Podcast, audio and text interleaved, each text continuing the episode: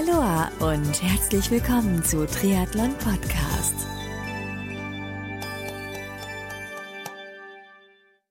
Aloha und herzlich willkommen zu einer neuen Ausgabe von Triathlon Podcast. Ich bin Marco Sommer mein heutiger Gast ist eine bekannte in München lebende Sportjournalistin, die bereits seit einiger Zeit ziemlich interessante Artikel unter anderem in der Tri-Time veröffentlicht, sowie mit einem Blog auf der seit letztem Jahr vom Ex-Profi-Triathleten Frank Bütrisal gegründeten Plattform 4athletes.com vertreten ist. Welche Meinung sie über den Triathlonsport im Allgemeinen bzw. den Triathlon-Profisport hat, wen sie gerne in naher Zukunft interviewen würde und wen sie in diesem Jahr bei der in Kürze anstehenden Ironman WM auf Hawaii ganz weit vorne sieht, darüber spricht mein heutiger Gast Nora Reim.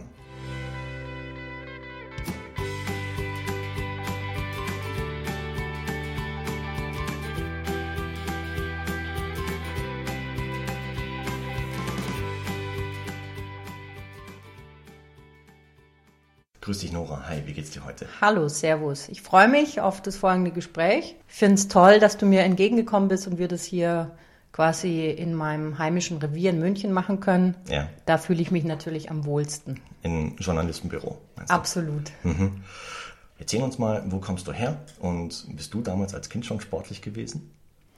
Wo komme ich her? Also ich komme gebürtig ähm, aus dem Stuttgarter Raum. Ich bin also eine Schwäbin. Hört man nicht. Ja, ich bemühe mich natürlich auch äh, um äh, die hochdeutsche Sprache. Das ist schon beruflich bedingt.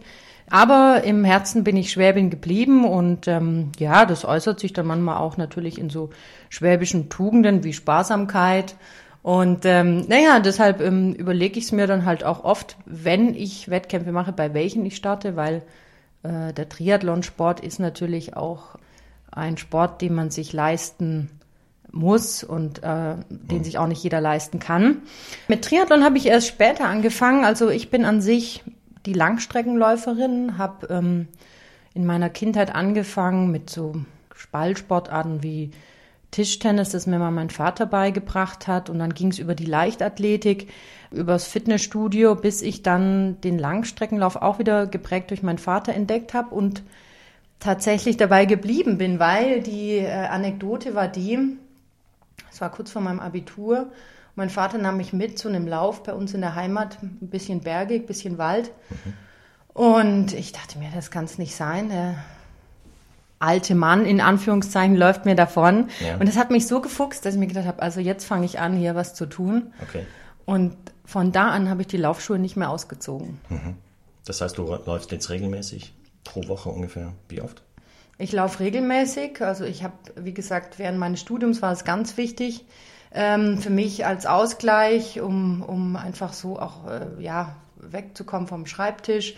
Dann jetzt auch im Beruf ist es wahnsinnig wichtig für mich, äh, mal weg vom PC äh, oder auch einfach den, den, den Kopf durchblasen, Kreativität freien Lauf lassen. Oft entstehen beim Laufen auch ganz tolle Ideen für, für Themen. Ja. Also das ist ein wahnsinnig ähm, wichtiger ähm, Ausgleich für mich ähm, und ich, deshalb mache ich es auch äh, drei bis vier Mal die Woche. Ähm, meistens im Olympiapark, oft auch an der Isar, da ist es sehr schön, sehr natürlich. Auf Waldboden lässt sich sehr angenehm laufen. Da mache ich gern meinen, meinen Long Run ähm, und da bin ich dann auch mal so, so zwei Stunden unterwegs und komme dann ja wie neugeboren zurück. Prima. Was hast du studiert? Ich habe Jura studiert. Okay, wie wird man von der Juristin Sportjournalistin? Ja, gute Frage. Also es führen ja bekanntlich viele Wege in den Journalismus. Da gibt es keinen typischen Ausbildungsweg. Viele sind Quereinsteiger, so auch ich. Also ich habe, wie gesagt, erst äh, ja, äh, ein klassisches Studium in Form von, von Jura gemacht, damals in Marburg an der Philipps-Universität. Habe dann durch, durch eine Weiterbildung im Rahmen meines Studiums, das nannte sich, ich glaube, Recht und Journalismus, also das war, da ging es eben um diese Überschneidung, habe ich äh, den Journalismus für mich entdeckt und fand es also sehr spannend, was da möglich ist und habe erst gedacht, ähm, naja, so Fachjournalistin, ja, mit juristischen Background, das wär's und habe aber dann mit der Zeit gemerkt, nee, ich will eigentlich da mehr machen. Ich will ähm, mehr über den Menschen erfahren. Mir geht's nicht so sehr um, um irgendwelche juristischen Sachverhalte und deren Bewertung. Ich möchte nicht nur zeitlebens Gutachten und äh, Urteile schreiben, sondern an sich interessiert mich mehr der Mensch dahinter und seine Lebensgeschichte. Mhm. Und so habe ich mich dann eben zunehmend vom Jurastudium entfernt und eben einen praktischen Einstieg in den Journalismus gesucht, habe verschiedene Hospitanzen in Marburg gemacht. Das war meine erste Station bei einem Online-Magazin, wo ich auch meinen, ja, bis, bis heute bestehenden Mentor gefunden habe, der mich da in die journalistischen Kreise eingeführt hat, mir alles gezeigt hat, was, was wichtig ist.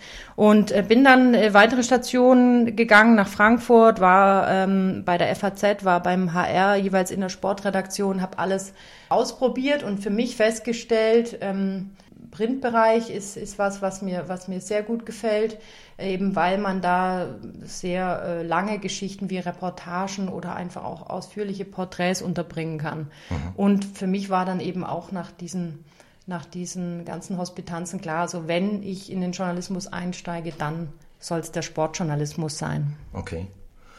Und wann war so der erste Berührungspunkt mit dem Triathlonsport? Triathlonsport, der kam, ja, wie es so oft ist im Leben, dadurch, dass äh, ich ihn selbst erstmal für mich entdeckt habe, also vom Laufsport zum Triathlonsport. Ähm, Wann war denn das? Umgestiegen bin, das ist noch gar nicht so lange her. Das war, als ich meinen ersten Triathlon 2011 gemacht habe. Da habe ich tatsächlich angefangen, wie viele von uns, mit der Volksdistanz. Ja. Wo war das? Hier im Olympiapark, also ah, okay. ne, Münchner. Insofern bin ich, ja genau, insofern bin ich wirklich in ja, eine Art Münchner Kindel. Ich habe mir gedacht, meinen ersten Triathlon mhm. direkt im Olympiapark vor der Haustür und das war der MRRC Stadttriathlon. Ja.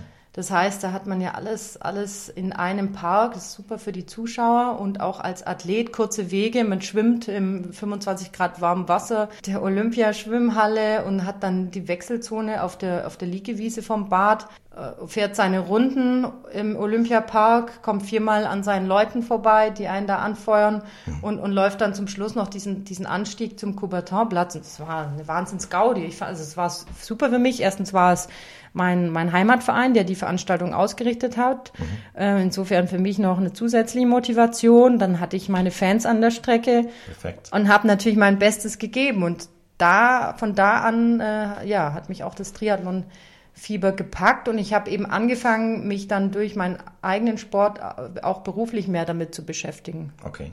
Nach dem Sprint-Triathlon im Olympiapark hast du danach noch weitere Rennen gemacht? Ja, ich habe dort tatsächlich noch weitere Rennen gemacht. Äh, erstmal hier im lokalen Bereich. Es gibt mhm. noch eine andere schöne Sprintdistanz an der Ruderregatta-Strecke in Oberschleißheim. Ja. Da bin ich im selben Jahr gestartet. Ähm, das war auch schön. Das war mein erster Kontakt mit dem Freiwasser. Okay, und wie war das? Ja, kalt, sehr kalt, weil ich damals tatsächlich noch kein Neo hatte. Ui. Und das, äh, das Wasser hatte 16 Grad. Das war sehr bitter und ich habe es total unterschätzt und also wirklich alle, ich glaube bis auf drei von, vom Starterfeld hatten alle ein Neo an und ich hatte zu dem Zeitpunkt einfach noch keinen, weil mhm. ich erst angefangen hatte mit dem Triathlon-Sport und ähm, ja, gut, äh, Verleih irgendwie war, war da noch nicht äh, angesagt. Jedenfalls hatte ich keinen und bin in meinem Triathlon-Anzug ins Wasser und es war so kalt. War, ich habe gedacht, mir, ich krieg, ich krieg irgendwie äh, einen halben Herzinfarkt. Also es ja. war bitterkalt und ich bin wirklich, ja, ich bin wirklich dann auch äh, erst auf die letzte Minute ins Wasser und dann direkt losgeschwommen, während die anderen sich dann schon äh, aufgewärmt haben. Und naja, da habe ich mir dann auch geschworen, nächstes Jahr nur noch mit Neo.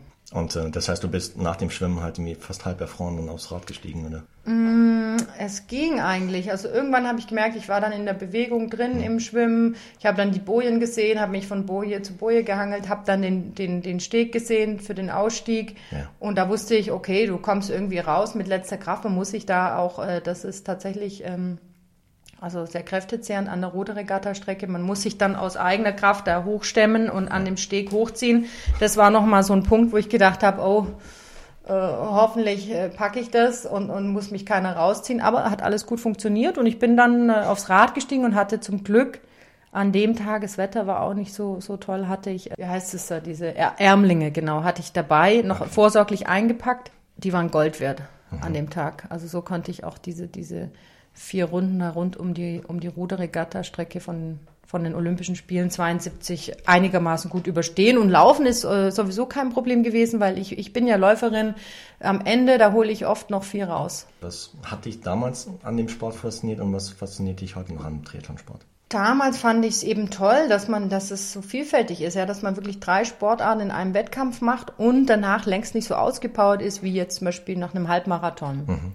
Also ich war noch relativ frisch danach. Gut, das war jetzt natürlich auch keine Langdistanz, aber trotzdem, ich hatte ein gutes Gefühl, ich hatte Spaß, mir ging's gut. Ich hatte am nächsten Tag äh, kaum Muskelkater. Ich fand's gut. Ich fand die Community nett, die Leute, die das gemacht haben, eben weil, weil es eben der Einstieg an sich für jedermann möglich ist, der eine von diesen drei Sportarten vernünftig beherrscht ja, eben gerade bei diesen Veranstaltungen ging es halt auch sehr familiär zu. Es war, schien mir so eine große Triathlon-Familie zu sein. Ja, man hilft sich auch mal aus irgendwie gegenseitig, wenn dem einen jetzt irgendwie die, die Schwimmbrille rutscht oder irgendwas fehlt. Ähm, also es ist nicht so, dass dann nur die Ellbogen ausgibt. Zumindest war das, war das damals bei diesen beiden Veranstaltungen so. Ja. Das fand ich, fand ich sehr schön und gut später dann in der Position als neutraler Beobachter äh, da hatte ich dann natürlich noch einen anderen Blick.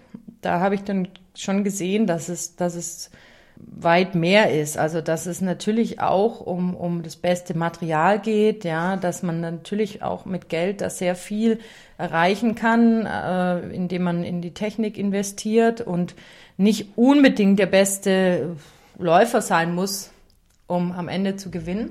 Das hat mich, ja, ich will jetzt nicht sagen, abgeschreckt, aber am Anfang schon irritiert, weil, weil ich, ähm, ja, wie gesagt, ich komme vom Laufen und da ist natürlich, äh, ja, viel, also viel mit Training zu machen. Man hat ja nur das Paar Laufschuhe.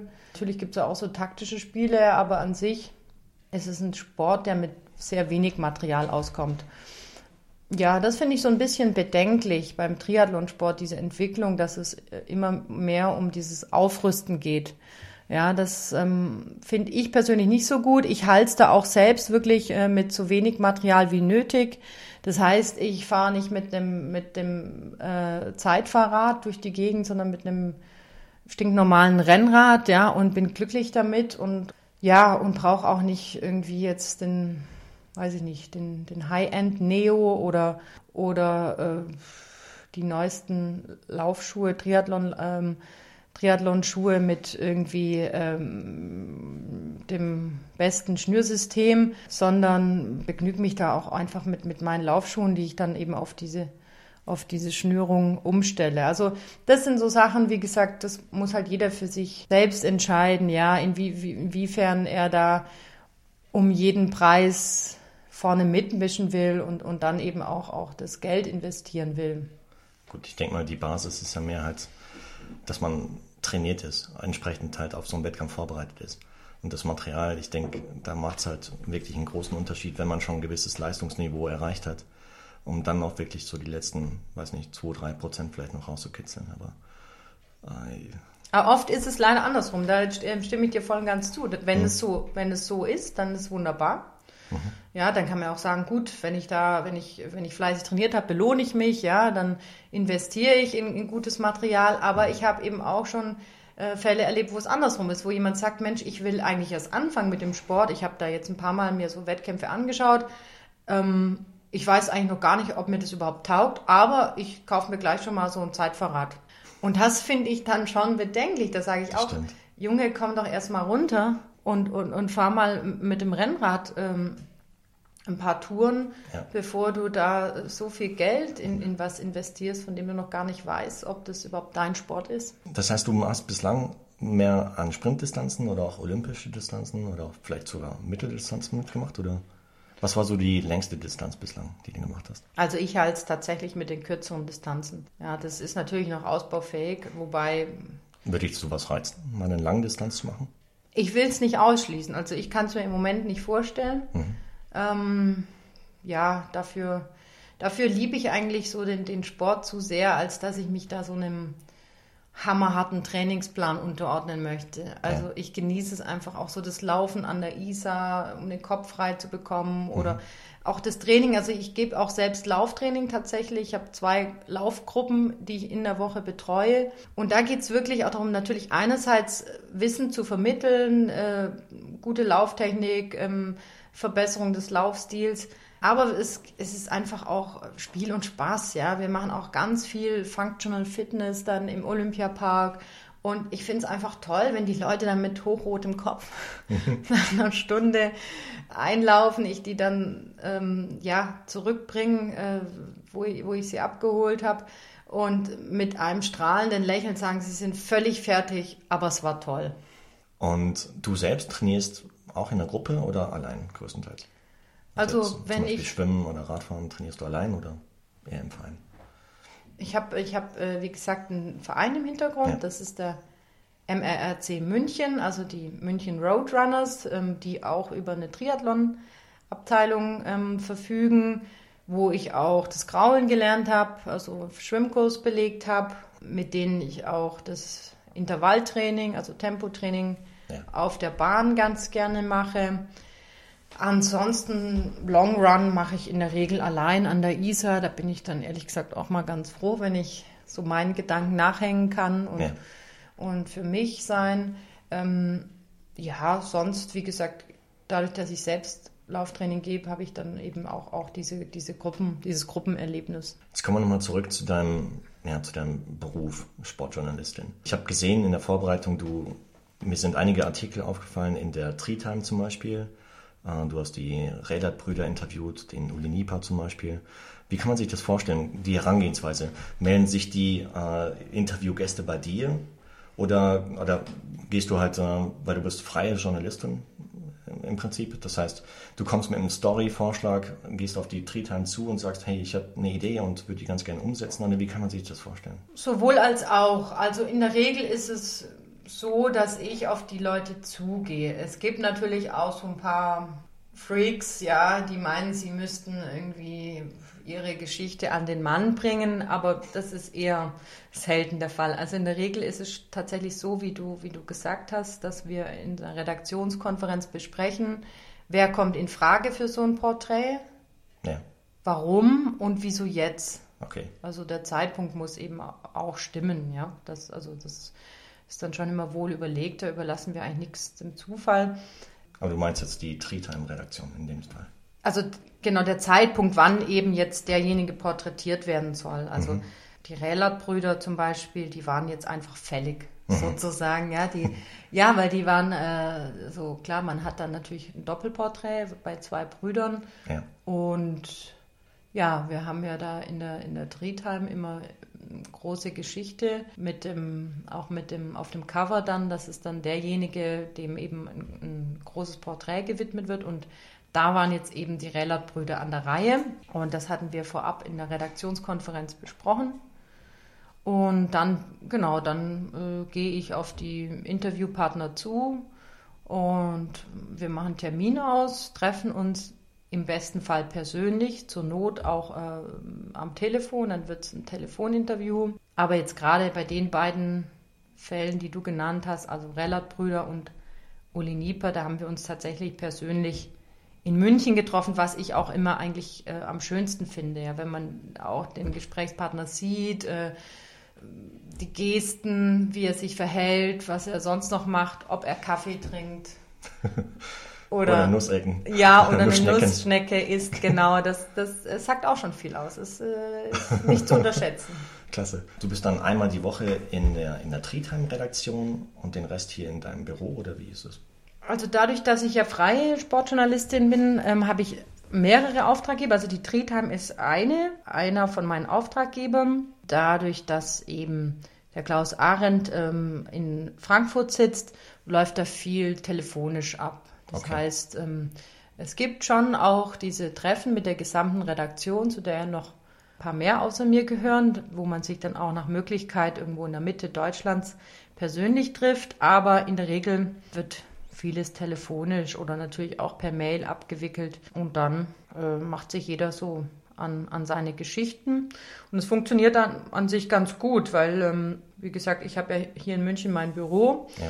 Ich trete dann an die Leute heran, die, die vor Ort sind oder hier im, im Münchner Einzugsgebiet, versuche mich mit denen persönlich zu treffen und alle anderen, ja, kann ich, kann ich dann entweder auf irgendwelchen Messen oder anderen Triathlon-Veranstaltungen treffen oder wie gesagt äh, zur Not auch telefonisch interviewen. Wenn du mal so durchzählst, wie viele Interviews hast du bislang geführt? Jetzt im Bereich Triathlonsport? Sind schon ein paar zusammengekommen, ja. ja. Ich habe jetzt leider keine genaue Zahl im Kopf. Gibt es vielleicht noch irgendwie Gesprächskandidaten, die du ganz gerne interviewen würdest, aber mit denen bislang noch kein Interview zustande gekommen ist? Die so auf der Wunschliste stehen? Da gibt es sicherlich noch ein paar, ja. Also da möchte ich jetzt mich gar nicht, gar nicht auf einen festlegen. Ja. Es, es gibt viele interessante Gesprächspartner, mit denen ich tatsächlich mich mal gerne länger unterhalten würde oder mit denen ich auch einfach mal trainieren würde. So ein Lauf an der Isar, warum nicht? Ein Lauf mit, da fallen mir einige ein, ja, durchaus. Das Zum Beispiel? Ja, wir haben ja hier einige gute Münchner. Ja. ja. Also eine sehr heiße Kandidatin ist natürlich im Moment die Anne Haug. Die habe ich auch schon kennengelernt und äh, auch schon mit ihr mal kürzer gesprochen während ihrer Zeit in Australien. Da lief das übers Telefon. Ja. Aber jetzt, da sie ja wieder in Deutschland ist und, und da auch am Olympiastützpunkt in Saarbrücken trainiert, ist sie natürlich auch hier wieder besser greifbar in München. Und das ist für mich natürlich so eine ganz heiße Kandidatin, jetzt auch vor dem Hintergrund ihres Abschneidens in der ITU-Serie. Und ja, da wäre ich sofort dabei. Egal, ob ich jetzt da mit ihr in der Olympiaschwimmhalle Bahn ziehen müsste oder durch den Park laufen, da würde ich so ziemlich alles tun, um mal mit ihr. Da würdest du dann ans, ans Lauflimit gehen, um damit Genau, zu genau, länger ins Gespräch zu kommen. Ja. Klasse. Jetzt, jetzt würde ich mal so einen Schwenk machen auf die also Vogelperspektive, auf die deutsche Triathlon-Szene allgemein. Weil ich denke, dass du im Rahmen deiner Aufgabe, deiner Arbeit schon einen gewissen Einblick in die Triathlon-Szene an sich halt gewonnen hast innerhalb der letzten Jahre. Meinst du, ist der Sport an sich halt irgendwie etwas bekannter geworden innerhalb der letzten Jahre? Triathlon ist eine Randsportart, ne? da gibt es nichts zu rütteln. Ich glaube auch nicht, dass es ähm, jemals eine Hauptsportart werden wird. Da, dazu ist ähm, der Triathlon einfach zu kompliziert. Es ist einfach zu kompliziert und ich merke es auch oft, äh, wie du sagst, wenn man jetzt so im Bekanntenkreis oder mit Leuten spricht, die so gar nichts mit Triathlon am Hut haben, vielleicht sportaffin sind und man erzählt ihnen von Triathlon, dann wissen viele, okay, es gibt da einmal irgendwie im Jahr gibt es die Meisterschaft auf Hawaii, ja. aber das war es dann auch schon. Ja, also da, wenn, wenn du dann anfängst irgendwie mit Challenge Rot und Ironman Frankfurt, das, das kriegen viele dann schon gar nicht mehr gebacken. Dann fragen sie, wie, wie was ist das und, äh, und überhaupt, welche Distanz ist das? Und dann gibt es auch oft einfach, ja, man, man man, man hört dann auch diese Verwechslungen, dass also es gar nicht geläufig ist, dass es diese zwei Marken gibt, sondern die Langdistanz automatisch mit Ironman gleichgesetzt wird. Ja. Und da merke ich eben schon, dass es nicht klar ist, dass es in den Köpfen eben längst noch nicht angekommen ist. Und es ist ja auch gut, wenn man jetzt schaut, mal Anne Haug ähm, letztes, äh, letzte Woche in London. in London, genau, war eine Meldung im, im Sportstudio wert, aber natürlich auch, deshalb muss man, muss man leider schon so sagen, weil sie natürlich vor laufender Kamera zu Tränen gerührt war. Also da spielen einfach auch sehr viele Emotionen, wie so oft im Sport eine Rolle. Also ich glaube, der Triathlonsport an sich würde, würde es nie in solche Formate wie, wie Sportstudio und, und Sportschau ähm, schaffen, wenn da nicht eben so eine Herzschmerzgeschichte wie jetzt am, am Beispiel der ITU-WM-Serie dahinter steckt, ja, dass die heißeste deutsche Kandidatin im, im, im letzten Rennen, ja, förmlich im Wasser baden geht oder gar absackt, das ist eine Geschichte, wo man sagt, Mensch, das ist neu, das gab es so noch nie, das, das ist eine Meldung wert. Ja, aber ich glaube nicht, dass es der Triathlon an sich war, der jetzt die, die Redakteure der, des Sportstudios dazu bewogen hat, zu sagen, komm, wir machen hier eine Zusammenfassung. Und so ist es halt einfach oft.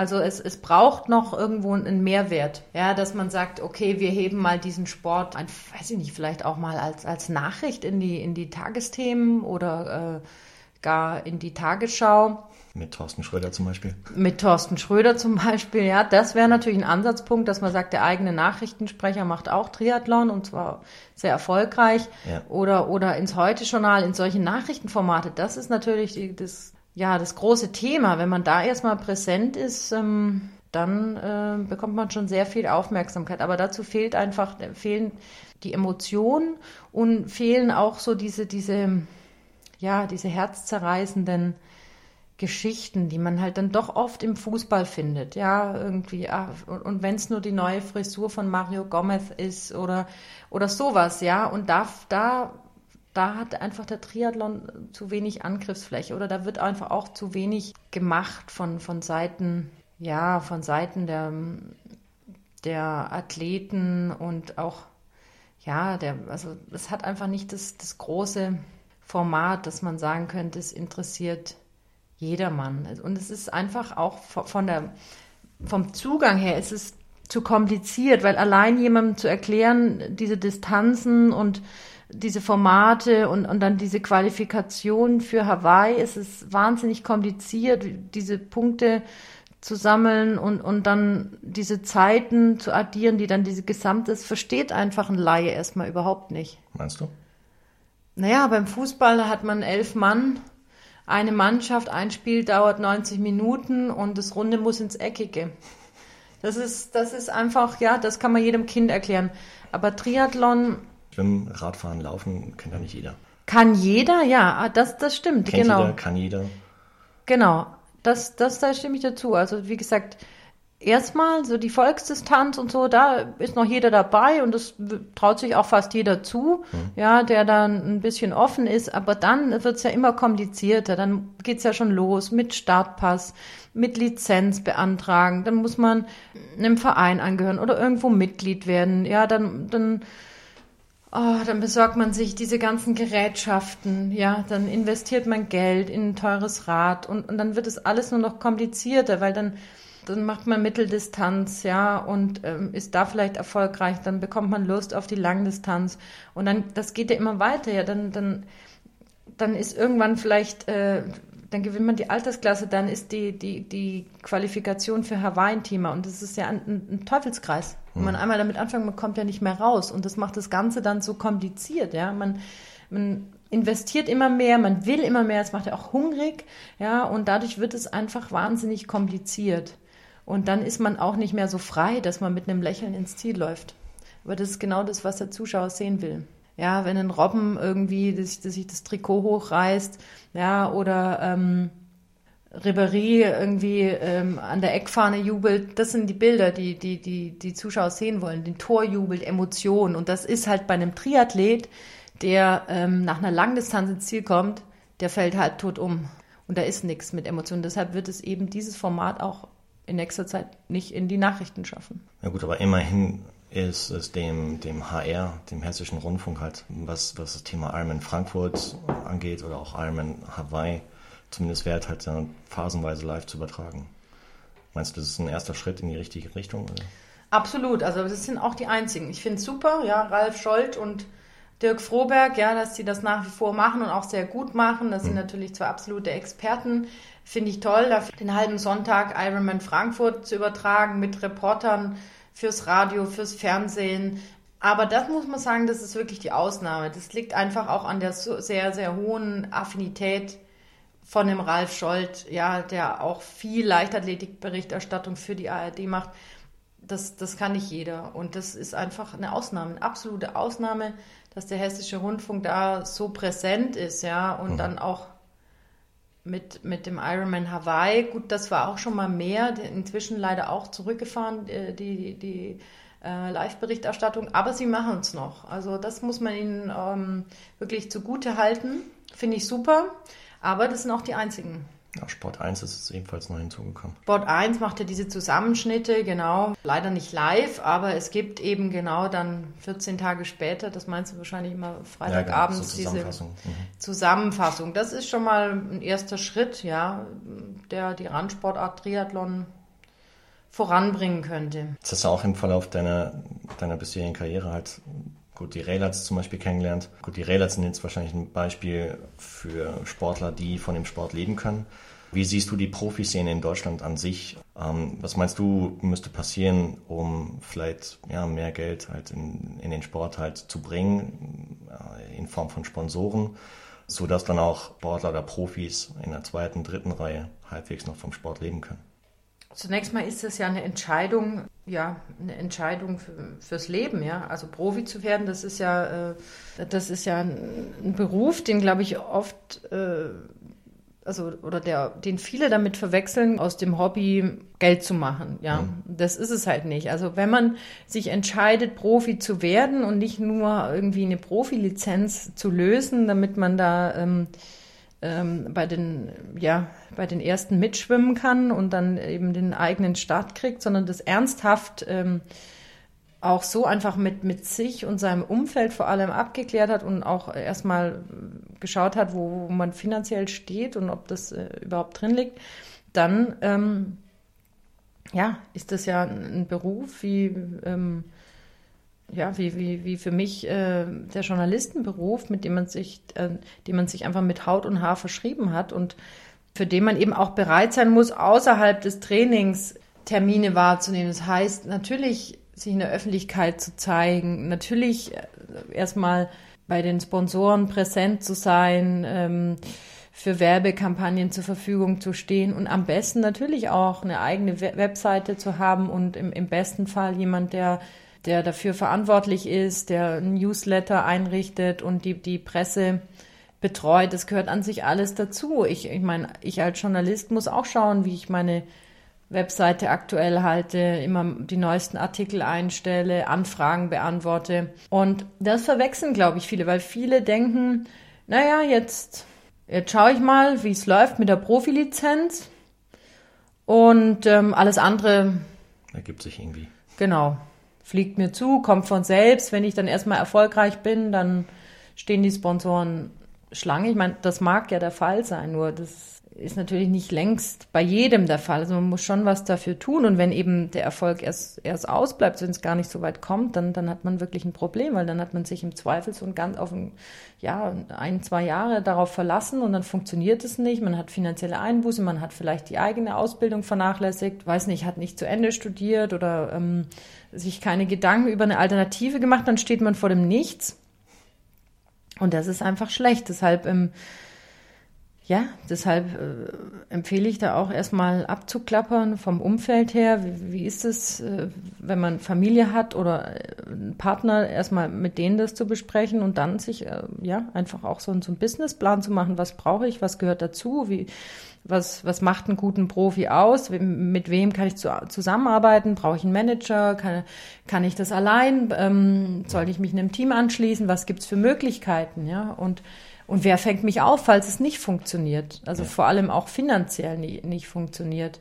Ja, wenn, wenn ich jetzt sehe, nach einem Jahr ist es vielleicht ein erfolgreiches Hobby, äh, aber ich kann nicht davon leben, ja, dann, dann muss man sich natürlich schon, schon Gedanken machen und hinterfragen, ob das alles so richtig war. Und das tun leider viele nicht. Also das ist halt auch der Unterschied zwischen einem, ja, zwischen einem guten Profi und einem sehr guten Profi. Also der sehr gute Profi, der hinterfragt sich eben auch ständig und der weiß auch genau, dass er ohne ein Team im Hintergrund nicht funktionieren kann. Und dazu gehören, gehört natürlich auch der Rückhalt von Seiten der Familie, von Seiten des Partners, der einem den Rücken frei hält, der einen da äh, bestärkt, wenn es mal nicht so läuft.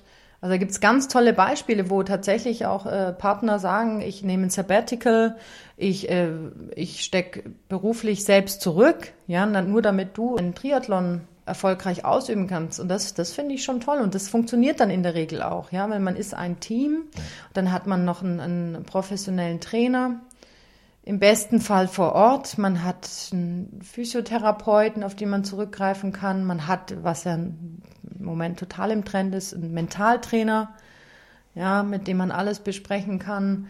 Gerade bei, bei Rückschlägen, bei Niederlagen, der einen aufbaut oder der einem zumindest ähm, Techniken an die Hand gibt, auch Entspannungstechniken, das ist ganz, ganz wichtig. Das wird auch oft unterschätzt. Ja. Man, man lernt irgendwie, wie man sich da Adrenalin äh, ins Blut schießt, aber man lernt nicht, wie man eigentlich runterkommt. Ja, und dann, gut, dann geht's los beim Schwimmstart.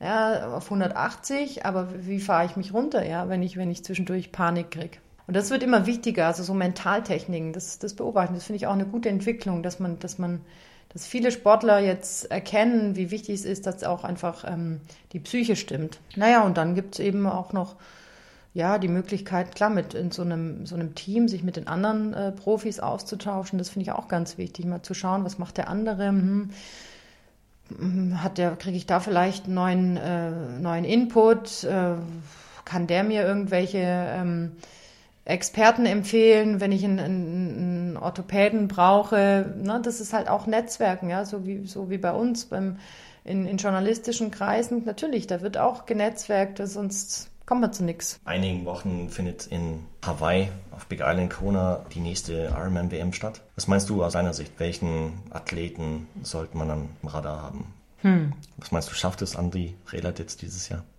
Ich glaube es nicht. Warum nicht? glaube, dieses Jahr ist nicht sein Jahr. Er versucht es ja jetzt schon, ja. Seit vier Jahren. Vier Jahren immer im Wechsel, dritter, zweiter. Na, und ich würde ihm natürlich mal den, den Sprung ähm, auf, ja, auf, den, auf den ersten Platz gönnen, aber ich glaube, dieses Jahr steht für ihn unter keinem guten Stern. Das ist einfach, mm, es hat mich bisher nicht überzeugt, ehrlich gesagt, was er heuer an Leistungen abgeliefert hat, zumal eben auch sein Bruder Micha äh, schwächelt. Also ich, und ich glaube, allein schafft das nicht. Er braucht, er braucht den jüngeren Bruder, ja, der mit ihm da an den Start geht. Ja. Auch wenn sie natürlich im Wettkampf nichts voneinander haben, aber allein die Tatsache, dass der Jüngere da mitfährt und, und der Andi weiß, äh, mein Bruder ist auch im Wettkampf, ja, wir, wir stehen das quasi zusammen durch. Mhm. Das, das, das kann ihm mental viel geben und das, das ähm, lässt ihn im Zweifel dann am Ende eben auch nochmal noch mal anziehen auf der Laufstrecke, ja, oder, oder so ein Laufduell, wie es es da schon gab, eben gewinnen. Aber ich glaube, dieses Jahr, dieses Jahr liegt der ganz große Coup für einen Andi nicht drin. Da gibt es andere. Wie zum Beispiel? Also wer für mich ein ganz heißer Kandidat ist, ist Dirk Bockel. Konnte jetzt leider verletzungsbedingt nicht in Luxemburg starten. Also Du hast ja an sich nach den deutschen Startern gefragt. Ich weiß natürlich schon, dass Dirk äh, Luxemburger ist von der Nationalität, aber ich sehe ihn jetzt mal als gebürtigen Schwaben, ja, ja. der aus meinem Ländle kommt, sehe ich ihn jetzt eben auch mal als, als äh, Deutschen ja. an. Und der ist für mich in Topform. Ja, also ich glaube auch nicht, dass ihn da so eine Verletzung groß beeinträchtigt. Also der, der, was ich da gesehen habe von ihm äh, in Rot, wie er da locker, flockig ins Ziel läuft über den roten Teppich. Das finde ich grandios. Also dem traue ich ganz, ganz viel zu. Und ich glaube, das ist auch Wahnsinn, was der für einen Sprung gemacht hat, wie der sich entwickelt hat. Und ja, also da könnte echt was drin liegen für okay. Dirk Bockel heuer. Was meinst du mit, ähm, wie schaut es bei Sebastian Kienle aus, der jetzt letztens Las Vegas zum zweiten Mal hintereinander gewonnen hat? Ja, nicht schlecht. Das lässt natürlich auf Großes hoffen. Mhm. Aber ich glaube, er ist einfach noch zu jung. Ihm fehlt die Erfahrung. Also natürlich, klar, ein Fares ist auch ähm, sehr jung, äh, Hawaii Weltmeister geworden. Das kann immer passieren. Es gibt immer diese Überraschungserfolge. Mhm. Und natürlich würde ich es auch dem Sebastian Kienle gönnen. Nur ich glaube, Erfahrung ist eben auch, wird auch immer wichtiger bei solchen Rennen, dass man ja, in kniffligen Situationen das Richtige macht, sich nicht aus der Ruhe bringen lässt. Und da ist er mir noch ein bisschen zu, ähm, zu hippelig. Also natürlich ist starker Radfahrer und, und wahnsinnig weit für sein Alter, aber ich glaube, ihm fehlt so diese Gelassenheit der, der Älteren. Jetzt haben wir über die Herren gesprochen. Was meinst du, wie schaut es bei den Damen aus? Leider auch schlecht. Ja, wir haben natürlich, wir haben natürlich. Äh, gut, die Sonja Theisig. Eine Sonja Theisig, aber bei der schaut es ja im Moment gar nicht gut aus. Wobei sie hat sich jetzt letztens entschieden, dass sie in Kona an den Start gehen wird. Ja, ich, ich weiß schon, aber ich, ich befürchte, sie wird ihre Platzierung vom letzten Jahr nicht wiederholen können. Ich weiß schon, dass sie heuer alles auf eine Karte gesetzt hat, dass sie sehr viel geopfert hat und, und wahrscheinlich auch einfach zu viel gemacht hat, sich zu sehr versteift hat auf, auf ähm, ja, einen Podiumsplatz in, in Hawaii dieses Jahr. Und ich ich sehe schwarz. Mhm. Also so sehr ich es ihr gönnen würde, ist wirklich, ich, ich mag sie total gern und ich, ich weiß, dass sie da wirklich ganz viel von sich abverlangt, aber ich, ich habe gesehen dann, wie sie, wie sie da ausgeschieden ist in, in Rot und es war also schon, schon bitter, weil das war ja an sich so ja, die Generalprobe ne, für, für Hawaii kann man sagen. Und gut, natürlich, man sagt ja auch im, im Theater, wenn die Generalprobe schlecht läuft, wird dann die Uraufführung umso besser. Wer weiß, aber ich glaube, sie hat einfach noch sehr viel mit dieser, mit dieser Hüftverletzung ja, am Hut. Also das ist, glaube ich, noch nicht überstanden, obwohl sie natürlich nach Rot schon eingesehen hat, dass sie da reagieren muss und, und auch äh, handeln muss, nicht nur ähm, körperlich, sondern auch mental da einfach ja. ähm, sehr viel gemacht hat. Aber ich bezweifle es, ehrlich gesagt. Wirst du selbst auf Hawaii sein dieses Jahr? Oder warst du schon mal auf Hawaii? Ich werde nicht dabei sein, aber eventuell im nächsten Jahr. Okay. Und bist du bislang schon mal dort auf Hawaii gewesen, um es dir live anzuschauen? Bisher noch nicht. Das heißt, du bist überwiegend in Deutschland unterwegs bei den entsprechenden Veranstaltungen. Genau, mhm. überwiegend in Deutschland. Bisher bei den großen Ironman Frankfurt, Challenge Rot, aber auch ähm, kleinere Triathlons, Bundesliga-Rennen natürlich. Genau, da gibt es schon, gibt schon einiges während der Saison. Jetzt haben wir vorhin gesagt, deine Artikel sind in der Treetime zu lesen. Wo kann man noch Artikel von Nora reinlesen? Grundsätzlich oder im Triathlon-Bereich? Im Triathlon-Bereich. Ich habe einen Blog bei forathletes.com. Okay. Da blogge ich auch nicht nur über Triathlon, aber hauptsächlich, genau, über, über Triathlon, mhm. verschiedene Triathlon-Themen, die mich so beschäftigen. Und ansonsten, ähm, ja, also schreibe ich natürlich auch für äh, Tageszeitungen oder auch Laufmagazine zum Beispiel sind sehr interessiert, inzwischen auch an, an Triathlon-Themen. Also da ähm, bringe ich auch sehr viele Geschichten unter, weil eben viele Läufer, wie ich ja auch letztendlich, den Triathlonsport für sich entdecken und dann auch mal so einfach aus der Szene erfahren wollen, ja, wer ist denn da der Beste auf der langen Strecke oder wen gibt es denn da oder wie trainieren die, solche Sachen. Also das, wird, das ist eine ganz interessante Entwicklung, dass also viele große deutsche Laufmagazine da auch offen sind, sich immer mehr öffnen gegenüber dem Triathlon und dann natürlich auch die Nachfrage da ist, über Triathlon zu schreiben, was mich natürlich freut. Ja, und dann eben auch, auch hier Tageszeitungen, die ich dann mit Triathlon-Themen bediene, also die dann oft eben halt so einen lokalen Hintergrund haben, wie zum Beispiel jetzt die Münchner Triathletin Anne Haug. Ja.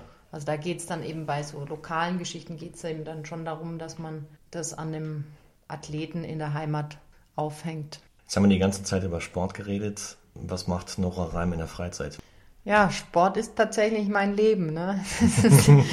wie bei so vielen Triathleten. Also es ist natürlich nicht so, dass ich nur Sport mache. Ich gehe natürlich auch gern mal ähm, ins Theater, ins Kino, mhm.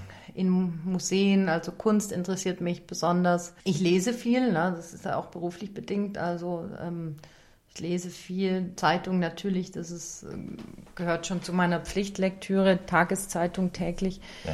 Bücher, also auch viele Fachbücher, und, äh, die ich in meiner Freizeit dann lese, für mich als Hintergrundwissen. Und ja, ansonsten, gut, jetzt ist ja Wiesenzeit, da gehe ich natürlich auch gern mal aufs Oktoberfest mhm. und übe mich äh, im Wiesenkrug stemmen. Ah ja. ähm, das ist natürlich eine ganz tolle Gaudi. Das gefällt mir auch ganz gut hier an, an Bayern in, und in München. So diese, diese Feste und die Kultur, wie das einfach hier gefeiert wird, das finde ich, das finde ich einfach super, dass man, dass man hier dazugehört. Ja, ansonsten mache ich eben das, was ich auch beruflich am, am liebsten mache, also tatsächlich Sport. Prima. Dann sind wir schon am Ende des Interviews angekommen. Dann bedanke ich mich ganz, ganz herzlich für die Zeit, die du dir heute genommen hast. Und ja, wünsche dir für deinen weiteren beruflichen Weg alles, alles Gute. Und ja, vielen, vielen Dank nochmal für das Gespräch. Super, ich bedanke mich auch, Marco. Nora Rein war mein heutiger Gast. Ich hoffe, das Interview mit Nora hat euch gefallen und ich würde mich freuen, wenn ihr auch bei der nächsten Ausgabe von Triathlon Podcast wieder mit dabei seid. Also bis dahin, bleibt sportlich, euer Marco.